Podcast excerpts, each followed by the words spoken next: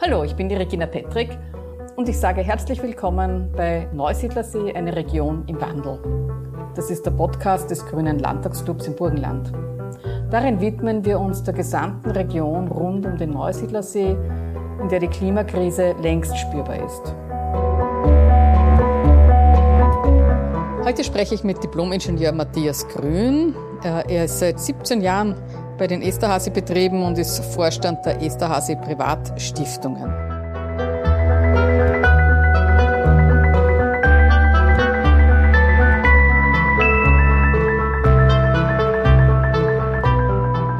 Ja, willkommen bei unserer ersten Ausgabe des Podcasts Neusiedler See, eine Region im Wandel. Bei diesem ersten Teil sind wir zu Gast bei Diplom-Ingenieur Matthias Grün, Vorstand der Esterhase Privatstiftungen.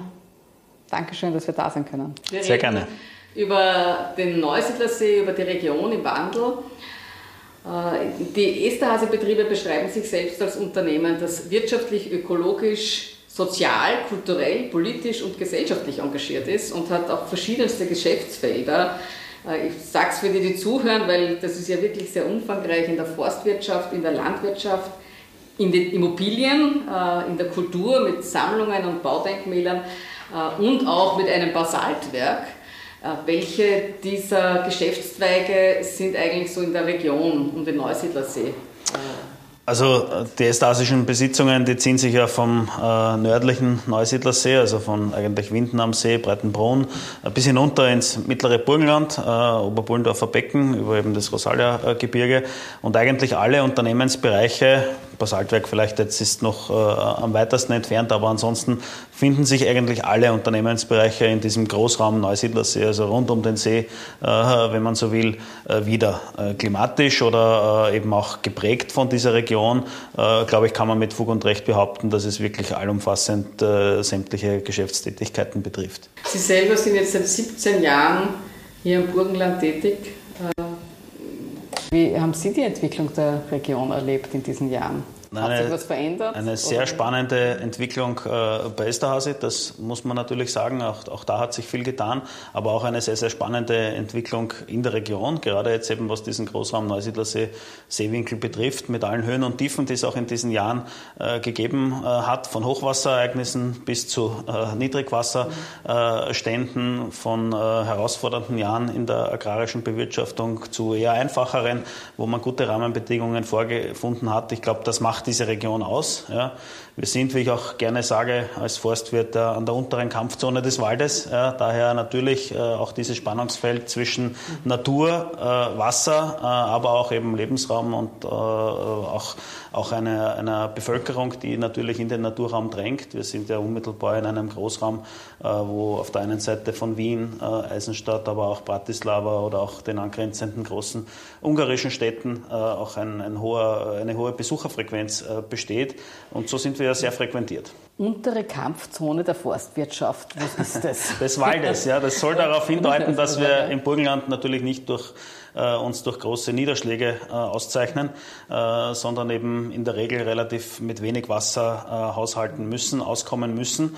Äh, und das ist natürlich vor allem auch für die Bäume oft herausfordernd. Ja. Und viele Gebiete in Österreich oder Österreich wird ja immer als das Waldland wahrgenommen und da ist man in einer relativ komfortablen Situation, weil die Wälder ja in den meisten Teilen Österreichs sehr, sehr viel Niederschlag bekommen. Im Burgenland ist das umgekehrt und ich habe es bewusst angesprochen, weil es, glaube ich, zeigt, wie kann man damit umgehen? Ja? Äh, wie kann man sozusagen auch diese Herausforderung meistern? Äh, wie kann man dem entgegentreten? Gibt es Lösungen und äh, wie geht man damit um? Heißt das sozusagen, die Betriebe, gerade jetzt in der, in der Forstwirtschaft, spüren äh, weniger, die, die, die, weniger werdenden Niederschläge. Das ist etwas, was kontinuierlich ist.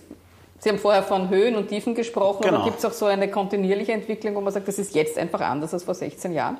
Also ich glaube, die klimatischen Veränderungen äh, der letzten Jahre wird niemand, äh, der in irgendeiner Form faktenbasiert agiert, in Abrede äh, stellen können. Also es wird wärmer, es gibt weniger Niederschlag, es gibt eine Umverteilung der Niederschläge, was jetzt vor allem die Saisonalität äh, oder die, die, die Stärke, die Intensität, wollte ich sagen, äh, betrifft. Das heißt, man geht mehr zu Starkniederschlägen, es steigen eher die Sommerniederschläge, es werden aber umgekehrt die Hitzeperioden länger. Äh, ich glaube, das sind alles Entwicklungen, die wissenschaftlich völlig außer Streit stehen. Natürlich gibt es aber trotzdem auch in diesen äh, Tendenzen, langfristigen Tendenzen, auch ausreißende Jahre. Und so hat es eben auch äh, Sondersituationen gegeben. Und ich glaube, das ist auch wichtig, dass man auch darüber spricht. Ja, es ist ja äh, alleine auch äh, zum Beispiel erst vor einigen Jahren ja, der Neusiedlersee mit sehr, sehr hohem Wasserstand äh, beschieden gewesen. Und es sind ja riesige Mengen an Wasser auch äh, eben über den Einserkanal abgelassen worden. Und bis zu 1,4 Meter Wasserstand, ja, die da eben sozusagen sozusagen über den Einserkanal entwässert wurden, weil eben zu viel Niederschlag mhm. äh, hier war. Wir sind, und das wollte ich zum Ausdruck bringen, damit eben in, einem, in einer Zone, die ein absolutes Spannungsfeld darstellt, wo es einmal sehr rasch und sehr leicht zu wenig wird, wo es aber auch umgekehrt sehr rasch und sehr leicht äh, zu viel wird. Und äh, so skurril das für manche anmuten möchte, man muss mit beiden Extremen umgehen lernen und man muss auch für beide Extreme gewappnet sein. Das heißt, wir müssen uns auf der einen Seite, gerade wenn wir es uns zum Ziel setzen, und das gilt auch abseits des Neusiedlers für alle, Wasser ist ein kostbares Gut, mit Wasser müssen wir haushalten. Das heißt, Wasser, wenn es da ist, in welcher Form auch immer, müssen wir es halten. Und äh, wenn wir dieses Ziel äh, anstreben, da müssen wir uns natürlich auch mit zunehmenden Hochwassersituationen, Hochwasserereignissen beschäftigen und auch dafür vor, vorbeugen. Plädoyer, das Wasser zu halten und dafür in Kauf zu nehmen, dass es Hochwassersituationen gibt, aber da wieder auf der anderen Seite abgesichert sein.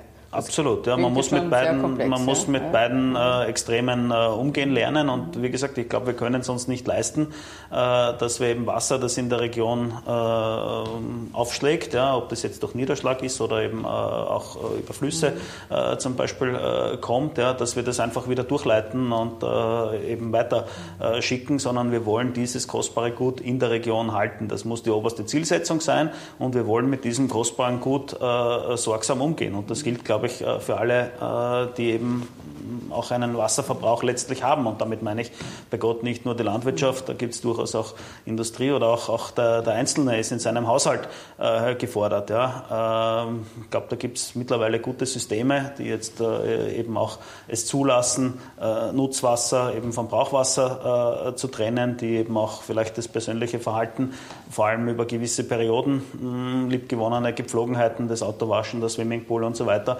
Äh, ich glaube, da gibt es viele Ansatzpunkte und da wird jeder seinen Beitrag äh, zu leisten haben. Als Privatperson Beitrag leisten ist auf der einen Seite gekommen. Ich nehme an, das war auch schon ein bisschen ein, ein Aufruf an die Politik, worum sie sich kümmert. Aber sind die Esterhase-Betriebe selber auch äh, sagen, operativ tätig in dieser mhm. Frage des Wassermanagements?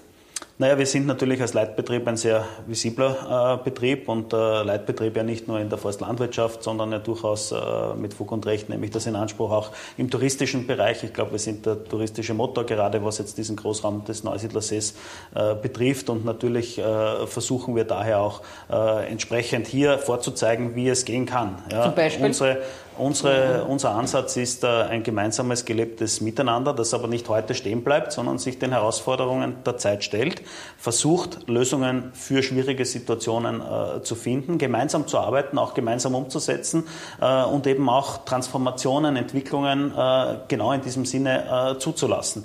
Und ich glaube, wir zeigen ja genau in der Landbewirtschaftung, ja, äh, wir setzen nicht auf irgendwelche äh, Dinge, weil sie halt immer funktioniert haben, sondern wir sagen, okay, es wird auf der einen Seite wärmer, die Pflanzen stehen vor anderen Herausforderungen, dann müssen wir halt schauen. Einerseits gibt es neue Sorten von äh, Regionen, die eben jetzt schon diese klimatischen Situationen haben gibt es zum Beispiel in der jeweiligen äh, Sorte andere Herkünfte, ja, äh, die mit diesem Stress besser umgehen können. Und genauso natürlich auch in völlig anderen Bereichen, wie eben die, die Immobilien. Ja. Bleiben wir mal kurz, darf ich kurz unterbrechen? Aber das ja, ja, gerne. auch die, die, die, die zuhören, äh, jetzt sagen hier leichter mitkommen. Äh, jetzt war mal Bereich Landwirtschaft, andere Sorten, äh, da, da, da probiert Panatura, äh, jener Geschäftszweig äh, genau. der Esterhazy-Betriebe äh, in der Landwirtschaft aus oder hat schon Erfolge oder gibt schon Umstellungen? Also wir probieren laufend aus und Gott sei Dank haben wir auch schon Erfolge. Unser Paradebeispiel dafür ist zum Beispiel die Kichererbse ist eine Pflanze, die eben äh, mit diesen trockenen Bedingungen hervorragend zurechtkommt, erfreulicherweise auch eben äh, einen entsprechenden äh, Marktzuspruch jetzt wiederfindet. Natürlich gibt es noch Gebiete, die bessere Produktionsbedingungen haben, hier vor allem jetzt die Türkei zu nennen. Die meisten Kichererbsen, die also in Österreich äh, jetzt derzeit nachgefragt werden, kommen eben äh, aus diesen Gebieten, wo noch Produktionsvorteile äh, aktuell vorzufinden sind. Aber wir können da schon ganz gut mithalten und ich glaube auch gerade eben die heimische Kichererbse hat eine Chance am Markt. Ja. der Humus, wenn man so will, als bekanntestes mhm. Produkt der Kichererbse, hat mittlerweile den Liptauer mhm. in Österreich an Beliebtheit verdrängt. Das sind alles Entwicklungen, die uns eigentlich sehr hoffnungsfroh machen und die zeigen, ja, das kann weitergehen, das kann mit anderen Kulturarten weitergehen. Ja, und das, das äh, ist querbeet. Das ist in der Land- und Forstwirtschaft so.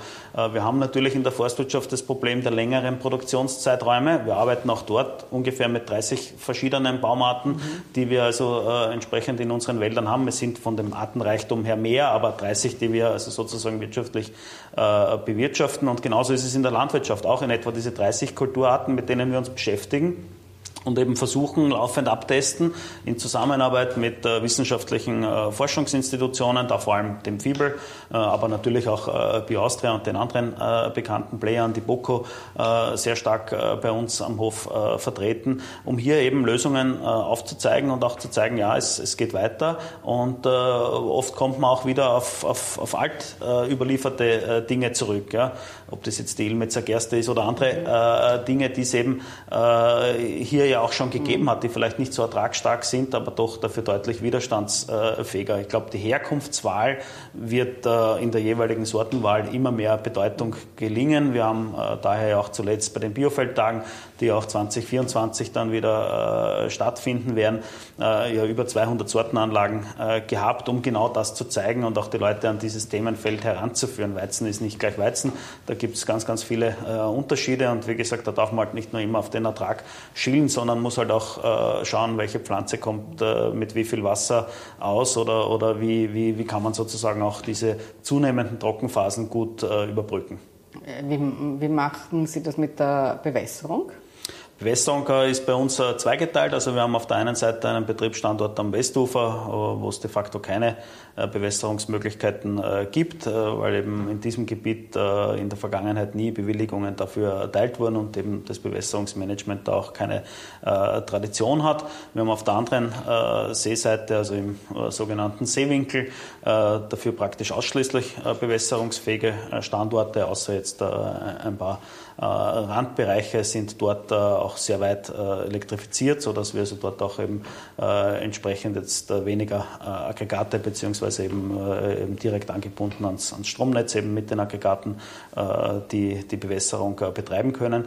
Äh, wir setzen die Bewässerung sehr äh, umsichtig ein. Wir äh, haben schon lange, bevor das jetzt auch eben gesetzlich vorgegeben war, die Zeiten dahingehend eingeschränkt, dass man eben in der Verdunstungsarmenzeit ausschließlich bewässert, auch wenn das natürlich viel personalintensiver ist. Das sind dann eben die Abend- und Nachtstunden oder im frühen Morgen und nicht einfach der Tageslauf.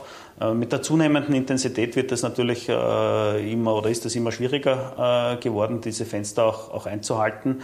Äh, wir setzen die Bewässerung ganz grundlegend als Ertragsabsicherung ein. Äh, wir sehen äh, in der Biolandwirtschaft einen Versorgungsauftrag, einen Versorgungsauftrag an heimische Lebensmittel, heimische Produkte. Und wenn wir diesen Versorgungsauftrag auch in dieser Region ernst nehmen wollen, dann haben wir auch aus unserer Sicht die Verantwortung, hier eine Absicherung auch eben durchzuführen, dass dieses Investment, wenn man so will, die Saat, die man gelegt hat, eben letztlich auch äh, zumindest zu einem äh, gewissen Ertrag führt. Mhm. Wir setzen es aber nicht zur Ertragsmaximierung ein. Das heißt, wenn wir Beregnungsdurchgänge machen, äh, je nach Kulturart, dann sind das vielleicht drei bis vier, die irgendwo notwendig sind. Oft reicht es auch mit, mit äh, einer oder zwei Durchgängen. Und dann sind das eben nicht diese Auswüchse, die man dort oder da hört, die halt bei verschiedenen Kulturarten, die eben vielleicht nicht so ideal äh, in unser Gebiet passen, dann 15, 17, 20 Durchgänge äh, notwendig äh, machen. Das spielt natürlich einen großen Unterschied auf den, auf den Wasserverbrauch. Also einerseits die Zeit, wann bewässere ich und auf der anderen Seite, wie viel äh, bewässere ich und eben auch aus welchem Grund mache ich es. Ertragsabsicherung oder Ertragsmaximierung. Ich glaube, das sind zentrale Unterschiede. Hat äh, Banatura äh, auch schon Sorten ausgesetzt? Weil gesagt wurde, mit, mit, dem, mit, mit den äußeren Bedingungen ist das einfach nicht mehr rentabel? Also äh, da gibt es laufend äh, Änderungen eben. Wie gesagt, wir haben da sehr, sehr viel eben gerade mit den Universitäten und den Forschungsinstituten, was wir im Versuchslandbau äh, eben probieren. Und dann sehen wir ja, wie diese Pflanzen eben zurechtkommen und da werden sehr, sehr viele zurückgestellt. Das betrifft Sorten, aber das betrifft natürlich auch dann die jeweiligen Herkünfte, die oft ganz, ganz unterschiedliche Ansprüche haben. Spannend. Wird es einmal burgenländische Bio-Oliven geben? Das, das Problem äh, an diesen, äh, also es schaut ja immer, oder man, man, spricht ja immer sehr einfach davon, ist ja kein Problem, schaut es euch einfach an. Äh, die Erwärmung ist klar, es geht in dieser Form weiter, schaut es euch an, was, was ist eben halt paar tausend Kilometer südlicher und dann soll man das sozusagen überführen. Die Schwierigkeit, ich wieder mit der Forstwirtschaft, ja, ist natürlich, wenn ich Produktionsräume von 100 Jahren und mehr habe, ja, äh, oder selbst wenn ich auf schnellwüchsige äh, Baumarten gehen würde, reden wir von zumindest 60 Jahren, ja, äh, dann habe ich da natürlich einen unglaublichen äh, Entwicklungszeitraum und dann habe ich eben jetzt genau das Problem der äh, Spät- und Frühfröste. Das heißt, äh, da ist aktuell in unserer Gegend der Hemmschuh nach wie vor der Frost sowohl in der Forstwirtschaft als auch eben in der Landwirtschaft, eben auf den angesprochenen äh, Olivenbaum, um, um da zurückzukommen. Der hält äh, geringe Fröste ganz gut aus. Ja. Aber in Wirklichkeit sind all diese Pflanzen sehr, sehr anfällig für Spät- und Frühfröste. Und das ist genau etwas, was wir eben gerade in diesem Wandel, in dieser Phase eben noch nicht ausschließen können. Und darum ist das Artenspektrum aktuell noch relativ eingeengt. Ja. Äh, wenn sich das, das ist jetzt natürlich abhängig der Dynamik, in, in, in welchen Schritten geht es, so weiterentwickelt, dann wird das sicherlich kommen. Ja. Ähm, wenn es länger dauert, dann wird dieses Spannungsfeld äh, eben oder diese Gefahr der Fröste sicherlich auch noch äh, viele Jahre möglicherweise auch Jahrzehnte noch, noch anhalten. Also das kann man noch nicht abschließend äh, beantworten und daher ist es jetzt auch noch nicht unsere Strategie, da eine völlige Kehrtwende in diese Richtung äh, zu machen, sondern wir versuchen derzeit eben mit dem Artenspektrum, äh, das eben mit den auch Frösten zurechtkommt, äh, noch, noch umzugehen.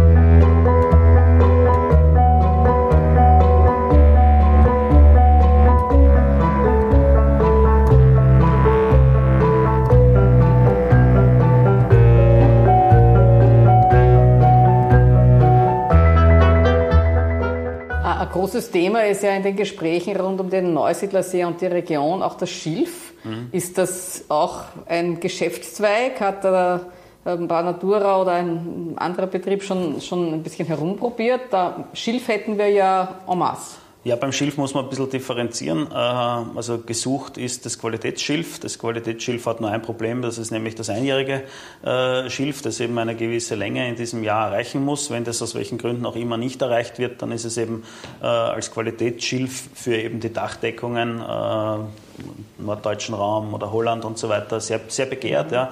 Das burgenländische Schilf ist ja das silikatreicheste, das heißt, unser Schilf hält am längsten. Das heißt, wir hätten alle Voraussetzungen, da uns auch gegen sämtliche anderen äh, Mitbewerber am Weltmarkt, wenn man so will, äh, da auch durchzusetzen. Das heißt grundsätzlich ein begehrtes Gut. Ja, aber, und jetzt, jetzt komme ich dazu, die Produktionsbedingungen sind natürlich immer schwieriger geworden.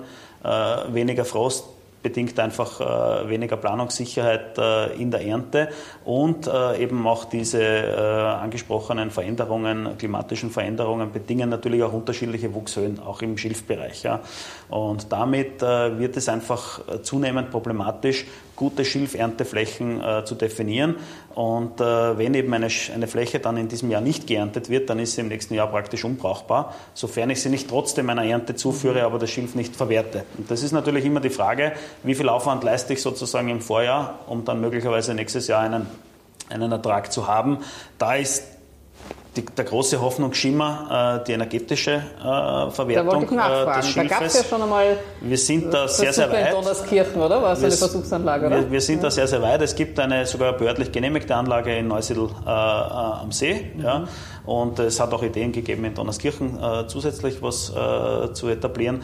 Äh, das Problem ist da einfach letztlich immer die Preissituation gewesen. Durch die jüngsten Veränderungen am, am Energiemarkt hat man das natürlich jetzt noch einmal neu einer Bewertung äh, zugeführt und hat sich diese Schere, dieses Gap eigentlich schon ziemlich äh, geschlossen. Ja, jetzt wird man sehen, wo sich die Energiepreise mittelfristig einpendeln, aber wir sehen das durchaus als einen vernünftigen Lösungsansatz, sind da auch mit dem großen Landesenergieversorger in Gesprächen, aber auch mit anderen. Also das hat durchaus überregionale äh, Bedeutung. Es sind ja doch riesige Flächen am Neusiedlersee eben äh, mit Schilf aktuell äh, eben bewachsen.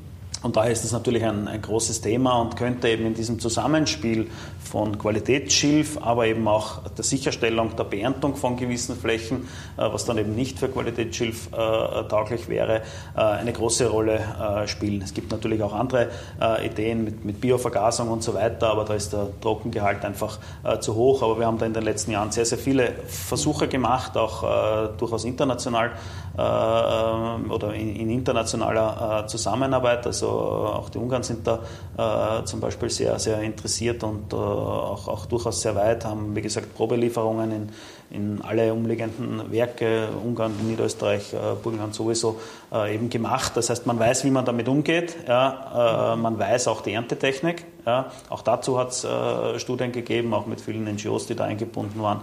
Äh, BirdLife, WWF und, und, und, andere waren da alle mit dabei. Wie kann eine vernünftige Schilfernte sozusagen vonstatten gehen?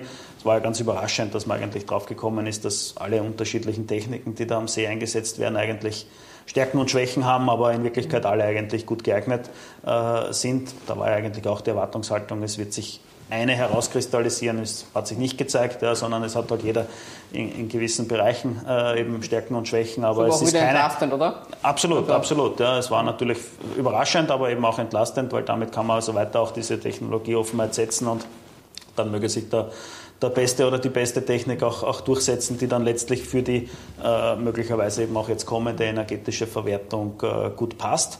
Und äh, wie gesagt, da, da, haben wir schon eine große Erwartungshaltung, äh, was jetzt äh, eben die Verwertbarkeit eben äh, des Schilfes betrifft. Das Schilf ist ein Riesenthema, das muss man auch ganz offen aussprechen. Ja.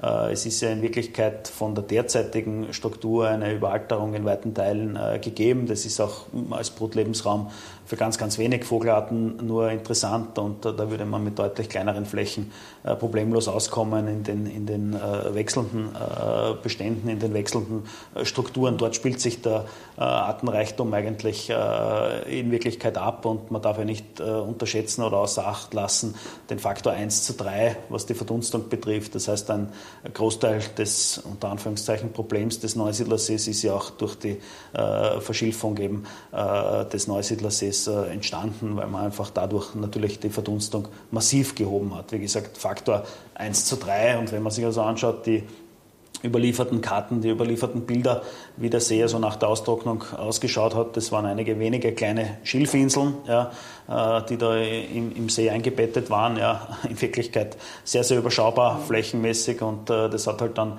äh, beginnend 1900 äh, wirklich dann rapide äh, zugenommen. Das Schilf hat dann ja, ungefähr so 70, 1970, 1980 äh, irgendwo die Wasserkante im See erreicht, wo es von der Tiefenlage nicht mehr äh, sich seeseitig ausbreiten konnte, ist aber durch die dann doch auch vielen feuchten Jahre, man hatte den Wasserstand künstlich da äh, doch um 70 Zentimeter und mehr angehoben, 65 und ist dann durch diese feuchten Jahre äh, eben auch vor allem äh, uferseitig äh, stark ausgebreitet. Man hat dann ja dort entgegengewirkt, äh, unter anderem auch wir, äh, gemeinsam auch wieder mit dem, mit dem WWF und anderen Institutionen, äh, durch Beweidung eben die landseitige Ausbreitung des Schilfes zurückzudrängen. Ja, äh, und eben sozusagen das Schilf wiederum in, das ursprüngliche, äh, in den ursprünglichen Seebeckenbereich äh, zu trennen. Jetzt natürlich durch die niedrigen Wasserstände ist schon zu erwarten, dass wieder ein, eine Dynamik im Wachstum seeseitig äh, einsetzen wird.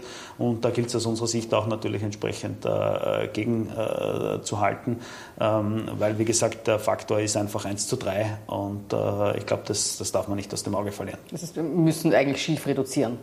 Also äh, reduzieren, zumindest darf man die Verbreitung jetzt seeseitig nicht mehr äh, weiter fortschreiten lassen. Landseitig hat man das äh, eben gut schon im Griff, durch eben vor allem Beweidungsmaßnahmen, aber natürlich je trockener es wird, umso einfacher kann man es auch maschinell äh, beernten. Früher waren die Rinder eigentlich die einzige Möglichkeit, weil man das mit dem Traktor nicht bewirtschaften konnte oder auch mit Spezialmaschinen kaum bewirtschaften konnte.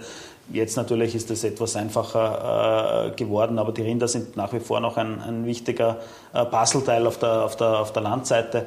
Äh, und seeseitig muss man jetzt, wie gesagt, sehen, ist stark wasserstandsabhängig. Ja. Es gibt ja im See eben da so eine topografische äh, Linie und dort stehen wir jetzt. Ja. Und wenn natürlich niedrige Wasserstände wären, könnte die theoretisch übersprungen werden. Wird man sehen, wie, wie ausbreitungsfreudig da das Schilf wirklich ist, aber äh, wie gesagt, das werden, werden, sicher die Fragestellungen der nächsten äh, Jahre eben sein. Also für mich äh, ist da jetzt ein bisschen Zuversicht mitgeschwungen, mhm. aber ich kann es noch nicht ganz nachspüren, wie sehr sozusagen wir auch dann darauf bauen könnten. Wie, wie, schätzen Sie das ein? Ist das wirklich eine der großen Zukunftsfragen für den See, wie wir das Schilf bewirtschaften? Absolut. Also äh, ganz, ganz klare Antwort, absolut. Das Schilf ist ein, ein, ganz wichtiger Schlüssel, mindestens genauso wichtig wie das Wasser selbst, äh, das ja immer an erster Stelle äh, genannt wird. Äh, ich nenne bewusst oft das Schilf an erster Stelle, weil wir beim Schilf es eigentlich ab sofort äh, in der Hand haben und auch aus eigener Kraft vieles machen können. Also und da gibt es die Ideen, da gibt es die Konzepte. Ja. Woran hakt es dann? Warum äh, machen wir Also wie gesagt, es hakt ja. aktuell am ja. Geld, ja, ganz klar. Wie gesagt, die energetische Verwertung hakt am Geld und die äh, Notlösung sozusagen, die eigentlich ja auch lange Zeit äh, gut etabliert war, eben die Brandrodungen, das klingt furchtbar äh, und, und furchtbar dramatisch, äh, ist aber auch aus naturschutzfachlicher Sicht eigentlich das Mittel der Wahl, mhm. wo man eben sagt, Schilfflächen, die man eben nicht ernten kann, bevor sie eben zu Altschilf werden und damit auch als Lebensraum äh, weitgehend für, für das meiste Artenspektrum uninteressant äh, sind, führt man das eben kontrolliert in natürlich Abschnitten, jetzt nicht äh, tausende Hektar auf einmal, aber eben in entsprechenden Abschnitten. Deswegen ist ja der See auch durch diese äh, verschiedenen äh, Kanäle auch äh, eben unterteilt, also der Schilfgürtel wollte ich sagen, unterteilt, damit da eben nichts passiert ja, und führt das eben wieder Brandrodungen zu. Wie gesagt, naturschutzfachlich eigentlich das Mittel der Wahl, auch aus unserer Sicht ein durchaus probates Mittel, scheitert aktuell an den aktuellen Feinstaubbestimmungen. das heißt, es ist in dieser Form nicht mehr erlaubt, das also durch Menschenhand herbeizuführen. Und ja, vor, vor dem Problem stehen wir. Aber wie gesagt, es gäbe die Ansätze, eben, äh, eben diese, diese Brandrodung auf der einen Seite, dann die thermische Verwertung äh, des Schilfes auf der anderen Seite, das Qualitätsschilf als sozusagen High-End-Lösung, die man natürlich anstrebt, aber die für unter Anführungszeichen 100 Prozent äh, der Flächen eben äh, nicht, nicht tauglich ist. Ja. Äh, und äh, daher glaube ich, muss man einfach diese Klaviatur bespielen ja, und einfach schauen, was ist, was ist da möglich, wie kann ich es machen und das würde schon einen, einen riesigen Effekt eben heben. Eine spannende, positive Aussicht, die bis jetzt meines Erachtens noch eigentlich recht wenig auch mhm. medial diskutiert wird. Muss man vielleicht ein bisschen anschieben. Ja, leider. Wir bemühen uns, wie gesagt, auch, auch eben wirklich verbunden mit, mit allen Stakeholdern, die da in der Region äh, in dem Themenbereich tätig sind, ob das der Nationalpark äh, ist selbst, ja, ob das eben der WWF ist, mit dem wir dieses große Projekt gemeinsam mit BirdLife auch gemacht haben, wo es eben um die Erntetechniken gegangen ist, aber auch um die Frage der Brandrodungen äh, sehr stark äh, gegangen ist. Da war vor ein paar Jahren dann der große Aufschrei, noch, noch bevor auch die ganze Trockensituation so richtig Fahrt aufgenommen hat, war das noch, wo wir diese Studie präsentiert haben, eben WWF und äh, Esther, sie wollen den Schilfgürtel äh, anzünden. Äh, in, durch die jüngsten Brände hat man ja auch äh, sehr viel gelernt. Man hat nämlich genau gesehen, die Brände haben nur einen Nachteil. Ja? Sie kommen halt, wenn es die Natur vorgibt oder wenn eben so etwas äh, passiert. Ja? Äh, und ich sage, wenn man das also noch zusätzlich steuern könnte und an den richtigen Zeitpunkt legt, ja, dann äh, kann man wirklich jegliche negative Faktoren ausschließen. Und selbst dieser große Nationalparkbrand, äh, der ja schon in einer etwas kritischen Zeit äh, gekommen ist, es war schon Beginn der, der Brutzeit, ja, hat eigentlich kaum zu äh, Ausfällen geführt und viel mehr positive äh, Wechselwirkungen jetzt auch in den Jahren danach äh, beachtet. Wir beforschen natürlich auch, also der Nationalpark natürlich auf der einen Seite, aber jetzt auch wir bei dem, bei dem aktuellen Schilfbrand in, in Breitenbrunn, wo ja auch ein bis zu zwei 200 Hektar großes Gebiet äh, betroffen war. Gab es da eigentlich eine, eine Feinstaubmessung nachher? Oder? Ist mir jetzt, ist mir jetzt keine nähere Auswertung äh, bewusst. Wie gesagt, das Feinstaubthema ist immer eine, eine große Frage, auf was führt man es zurück, mhm. welche Windverhältnisse hat man. Ja. Dann, wie gesagt, wenn man das kontrolliert machen würde, kann man das ja auch bei einem feinen Nieselregen zum Beispiel äh, durchführen, ja, wodurch eben diese Einträge de facto auszuschließen oder sehr, sehr überschaubar wären. Also mhm. ich glaube, man wüsste, wie man damit umgeht. Ja, es ist halt der politische Wille, der da derzeit halt äh, nicht gegeben ist, um das äh, zu ermächtigen. Ist aber Bundesgesetzgebung mhm. nicht. Kann, kann ja, da bin ich auf der anderen Seite im Gespräch, aber das ist sozusagen, ist sozusagen eine andere Geschichte. Ja. Ja.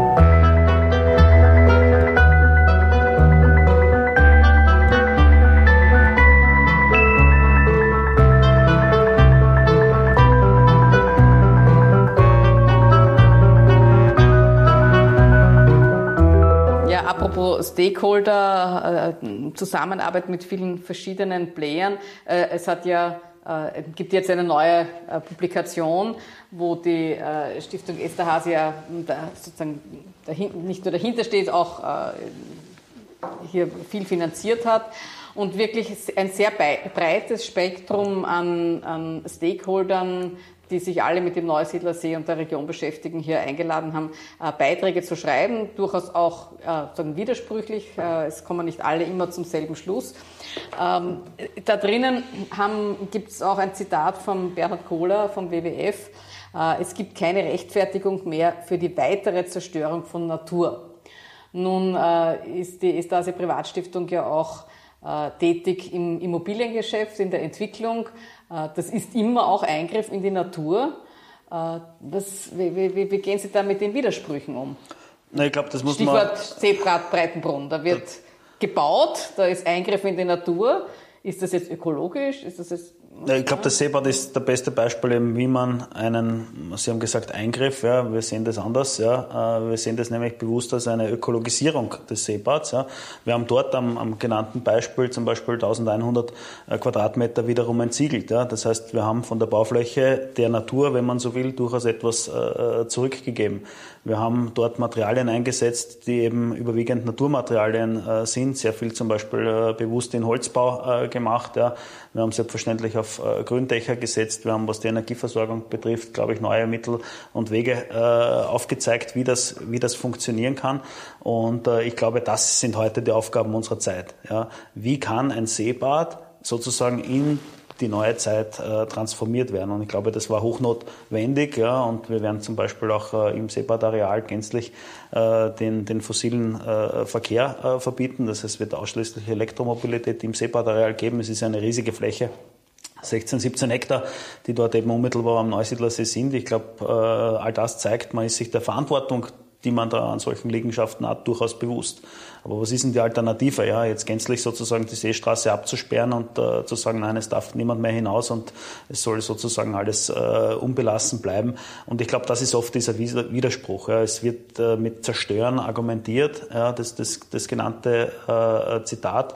Ähm, da hat man Bilder vor Augen. Diese Bilder werden Sie auf estasischen Flächen nicht finden. Und ich glaube, das ist genau unsere Verantwortung als Leitbetrieb, hier voranzugehen und zu zeigen, wie kann man jetzt aktuell Baumaterialien, Energiekonzept, ja, eben auch Ressourcenschonung, was den Boden äh, betrifft. Ja, ähm, alle unsere Bauprojekte der letzten Jahre waren eben auf bereits versiegelten Flächen und wie gesagt, wo immer das möglich war, haben wir eben diese äh, auch der Natur äh, in großem Stil äh, äh, zurückgegeben. Und ich glaube, das ist die Verantwortung, der wir uns stellen müssen. Wie kann man äh, trotzdem auch einen gesellschaftlichen Auftrag oder ein gesellschaftliches Interesse und das ist nun einmal auch eben äh, die Erholung in einem Naturraum Neusiedlersee. Und ich, sage es bewusst so, es ist ja viel mehr als ein klassisches Seebad. Wir sehen das auch äh, nicht nur auf diesen Sommerfokus in ein, zwei, drei Monaten äh, sozusagen beschränkt, sondern es ist ein es ist der einzigartigste äh, Großraum, den wir in Europa in, in, diesem Bereich vorfinden. Wir sind furchtbar stolz darauf und wir wollen das auch zum Ausdruck bringen und wir wollen den Leuten auch die Möglichkeit geben, das zu erleben. Aber wir wollen auch bewusst vorgeben, wie man sich dort zu verhalten hat, damit eben genau dieser einzigartige Naturraum auch erhalten werden kann. Und so gesehen, glaube ich, ist das kein Widerspruch, äh, sondern vielmehr auch ein Auftrag, eben Lösungen zu suchen. Wir sehen uns da halt als äh, konstruktiven Part äh, und eben auch in unserer Verantwortung als Leitbetrieb hier vorauszugehen und aufzuzeigen, ja, das ist vielleicht ein schwieriger Weg, ja, das kostet vielleicht den einen oder anderen Euro mehr, aber es ist der richtige Weg und es funktioniert. Und ich glaube, der Erfolg gibt uns auch recht. Der Zuspruch ist enorm und wie gesagt, das ist sicher nicht der einfachste Weg, ja, weil allein wenn ich an die ganzen Diskussionen mit, mit Welterbe und so weiter denke, aber das waren konstruktive Diskussionen, wo man gesagt hat, ja, könntet ihr vielleicht in dem Bereich noch was tun? Äh, oder äh, wie, wie seht ihr das oder warum kommt man zu der Lösung, wie kann man es anders machen? Und, und, das soll ein wichtiges auch äh, Veranschauungsobjekt, ein, ein, ein Leitobjekt für eine ganze Region werden. Ich höre da jetzt sehr viel gemeinsames Ringen heraus, dauert ein bisschen, aber am Schluss kommt das Bessere raus. Genau. Also, also das war ja ein mehrjähriger äh, Prozess, ja, wo man ja unter Einbindung der Gesellschaft, der Nutzungsgruppen vor Ort, auch der NGOs natürlich, ja, äh, Gemeinde, natürlich politischen äh, Vertreter eben versucht haben, alle Interessen irgendwie unter einen Hut äh, zu bekommen.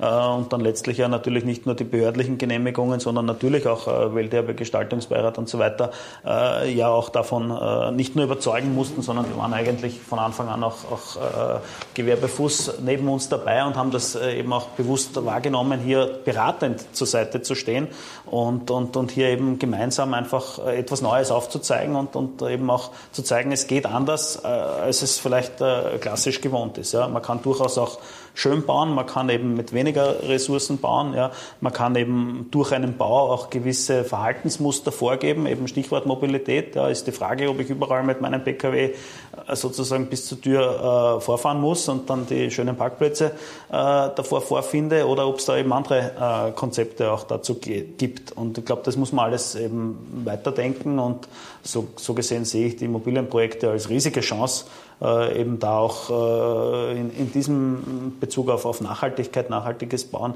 äh, Einsatz von, von nachhaltigen äh, Rohstoffen äh, eben auch Vorbild zu sein.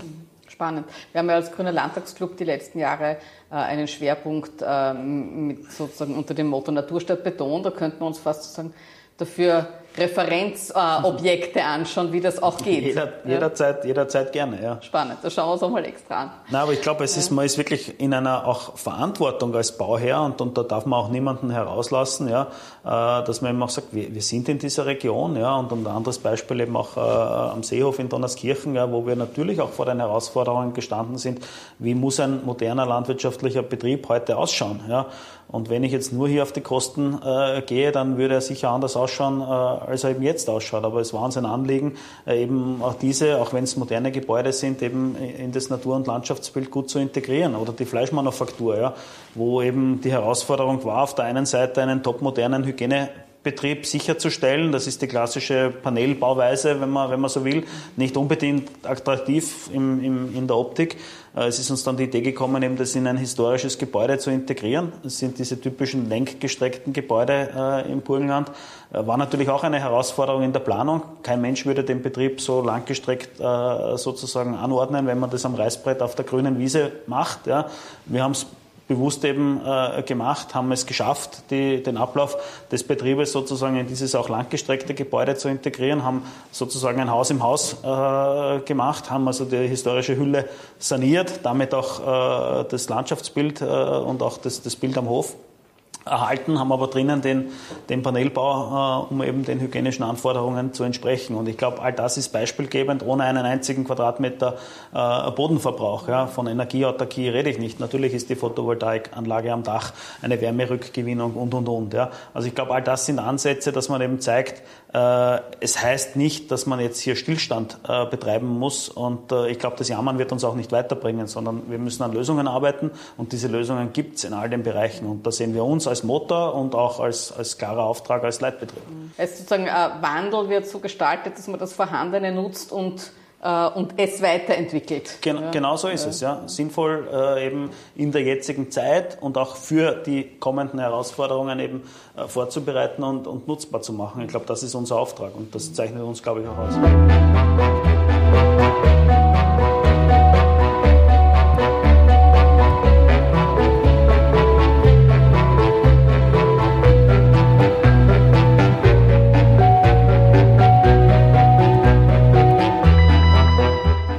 Kommen nicht umhin, wenn wir äh, um das Thema Neusiedlersee Region im Wandel reden oder wie es in dem Buch heißt, äh, eine Region in der Klimakrise. Äh, das Titelbild ist ja auch eines von einem sehr trockenen Boden. Es ist ja jetzt geplant oder in, in Diskussion äh, eine Zuleitung, eine künstliche Wasserzuleitung in den Seewinkel mit der Option, das auch bis äh, in den See äh, zu erweitern. Das heißt, das ist das, was eigentlich öffentlich am meisten diskutiert wird, das, was erst am Schluss der, der, der Wasserkette sozusagen kommt, äh, das Wasser aus der Donau bis in den Neusiedlersee einzuleiten sozusagen die Gretchenfrage in diesem ganzen äh, Themenbereich. Äh, wie halten Sie es mit der direkten Zuleitung von Donauwasser in den See hinein? Also es ist ja nichts, was es nicht schon gegeben hätte. Ja. Also äh, wie der See ausgetrocknet war, ist ja auch das besagte Donauwasser damals halt noch auf, auf natürlichem Wege äh, eben durch Hochwasserereignisse auch äh, eben in den See gekommen und hat maßgeblich dazu beigetragen, dass der See äh, wieder eben diesen Wasserstand äh, auch erreicht hat. Auch das äh, weiß man ja oft nicht oder, oder verdrängt man etwas, soll aber nicht über die sicherlich zugegebenen Herausforderungen auch, auch dieser Frage hinwegtäuschen. Ich habe da keine abschließende Meinung dazu, aber ich glaube, man muss ergebnisoffen diese Sache diskutieren. Ja. ich halte es für unangemessen, da eben Barrieren aufzuziehen oder eben das als Allheilmittel zu sehen, weil so realistisch muss man auch sein. Äh, die Zuleitung alleine wird das äh, Problem nicht lösen, ganz egal, wo sie hinführt. Ich glaube, man muss äh, das eben in der gesamten Region denken. Es gibt ja viele Spannungsfelder, Spannungsfeld Landwirtschaft, Spannungsfeld Naturschutz, Stichwort Lacken und eben damit auch den Nationalparkstatus und Spannungsfeld Neusiedlersee. Da muss man schauen, wie kann eine, eine gute Lösung im, im gesamten Wasserhaushalt darstellen. Und da wird eine Zuleitung meiner Ansicht nach eine große Rolle spielen. Das heißt nicht, dass die direkt in den See gehen muss, das kann durchaus auch andere äh, Lösungen beinhalten. Das Hauptthema wird aber mit Sicherheit sein Wasser, das in der Region ohnehin schon da ist. Ja, äh, auch wenn es vielleicht äh, nicht regelmäßig kommt, sondern eben in, in versetzten äh, und auch in, in Spitzen äh, auftritt, äh, eben zu halten. Und es ist niemandem zu erklären, dass eben auch, auch, heute wieder beispielsweise über den Einserkanal, zwar jetzt nicht aus dem See, aber, aber doch aus dem Seewinkel ja, eben Wasser wieder unsere Region verlässt. Und ich glaube, daran muss man intensiv arbeiten und dann kann man eben auch nachgereiht darüber nachdenken, wie schauen technische Lösungen sozusagen aus aus. Das wird damit einhergehen. Ja, und ich äh, bin der Meinung, wenn man Wasser angeboten bekommt, dann sollte man schon ernsthaft darüber nachdenken, äh, in welcher Form man es nutzen kann. Ähm, die Machbarkeitsstudie hat gezeigt, dass es eigentlich keine Red Flags, wie es so schön genannt wird, äh, eben gibt. Das heißt, ganz grundsätzlich erscheint das machbar, aber natürlich muss man es in der Tiefe gestalten. Aber wie gesagt, das befreit uns nicht. Das ist nicht die Lösung für alles. Das ist mir ganz wichtig. Also wir stehen dem aufgeschlossen gegenüber, aber wie gesagt, man muss sich das in Ruhe äh, ansehen. Man muss schauen, wie macht man das, wo macht man das und vielleicht eben auch gibt es einen stufigen äh, Prozess, eben das zum Beispiel woanders zu verwerten, Stichwort Landwirtschaft äh, oder eben auch äh, in, in, in, anderen Bereichen eben äh, versickern zu lassen. Da gibt es ja unterschiedlichste Lösungskonzepte, um den Grundwasserspiegel äh, zu heben. Also wie gesagt, das ist ein sehr komplexes Themenfeld. Ähm, wichtig ist, glaube ich, dass daran ergebnisoffen äh, gearbeitet wird und da eben äh, keine künstlichen Barrieren von welcher Seite auch immer äh, aufgezogen werden. Und äh, wie gesagt, äh, wenn man sich ein bisschen die Historie des Neusiedlers anschaut, dann erkennt man, dass der ja eigentlich schon viele Höhen und Tiefen und auch eben das besagte Donauwasser durchwandert hat. Ich glaube, es ist auch wichtig, dieser, dieser Meer aufzuräumen. Der Neusiedler See, Steppensee hat trotzdem äh, auch einen riesigen äh, Zufluss eben über die Vulka. Ja, dann kann man sich auch dort einmal anschauen, welches Wasser da sozusagen über die Vulka äh, kommt. Und äh, am Ende des Tages ist es ja wie überall eine Frage äh, der Dosis und, und der Menge. Man sieht, dass der See beispielsweise mit der Vulka äh, problemlos äh, umgehen kann. Äh, also die Dosis macht das Gift und wie gesagt, äh, die Wasserleitung, dass man den See schlagartig auffüllt, die gibt es sowieso nicht. Also insofern äh, sehen wir das Thema ähm, relativ äh, entspannt und sind davon überzeugt, dass man das auf einer fachlichen Ebene gut lösen und gut diskutieren kann. Es kann es natürlich schon so sein, äh, irgendwann einmal äh, ist der See nicht mehr als See erkennbar, sagen wir so, sondern wie eine XXXL äh, äh, Lacke, wie das äh, die stellvertretende Opfer vom Naturschutzbund einmal genannt hat. Esterhazy Privatstiftungen haben sehr viel rund um den See zu tun. Ist das jetzt sehr bedrohlich, die, die äh, Vorstellung, es könnte 10, 15 Jahre lang äh, mehr eine große Lacke sein als ein, ein See zum Surfen und Baden? Oder ist das etwas, wo Sie sagen, ja, auch darauf müssen wir uns einstellen und daran wird, wird auch die, die Stiftung nicht zugrunde gehen? Also ich glaube, wir haben viele Mittel und Wege, um äh, eben jetzt hier Weichen zu stellen, die äh, eigentlich den, den Erhalt dieses äh, einzigartigen Lebensraums, und das ist ja nicht nur ein Naturerlebnisraum sozusagen, was jetzt äh, Freizeit oder Bevölkerung betrifft, sondern es ist ja insbesondere auch ein einzigartiger wirklich Lebensraum für die Natur- und Artenwelt, äh, diesen eben zu erhalten. Und ich glaube, das ist einmal grundsätzlich äh, unser Auftrag. Da gibt es ja auch ein politisches Commitment auch äh, zwischen den beiden betroffenen äh, Ländern. Ich glaube, das darf man ja auch nicht einfach so beiseite schieben. Das heißt, äh, Ziel 1 muss ganz klar natürlich der Erhalt dieses einzigartigen Lebensraums sein. Wir haben viele Mittel und Wege, äh, das äh, eben zu schaffen.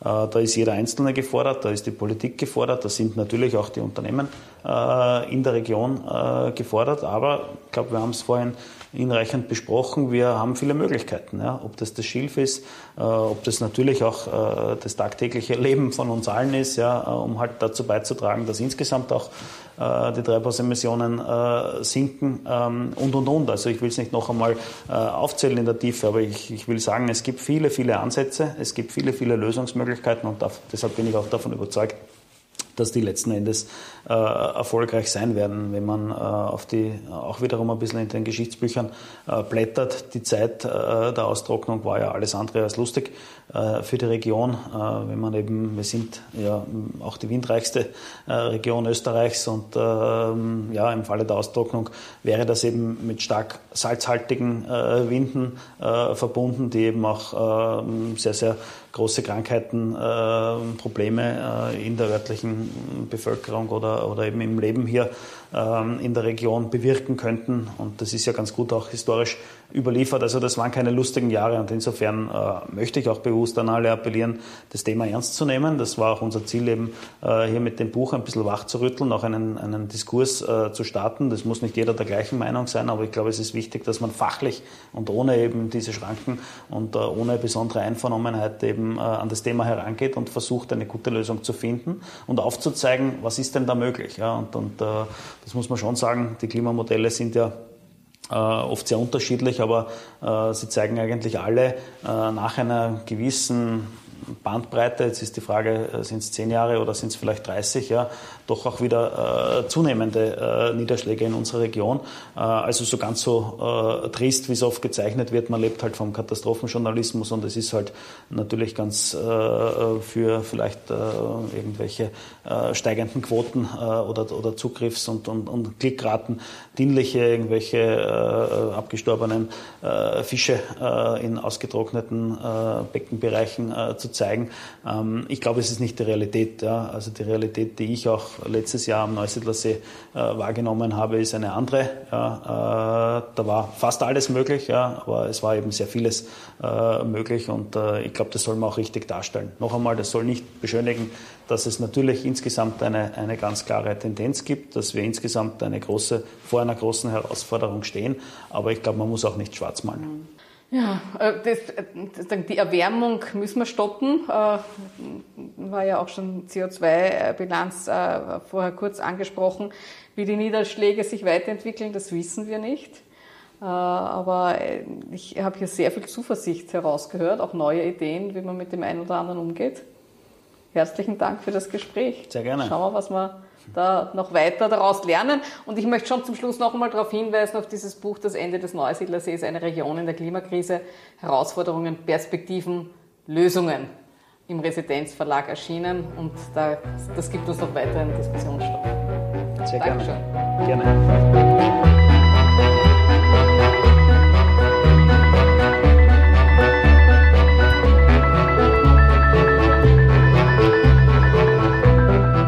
Neusiedlersee, eine Region im Wandel.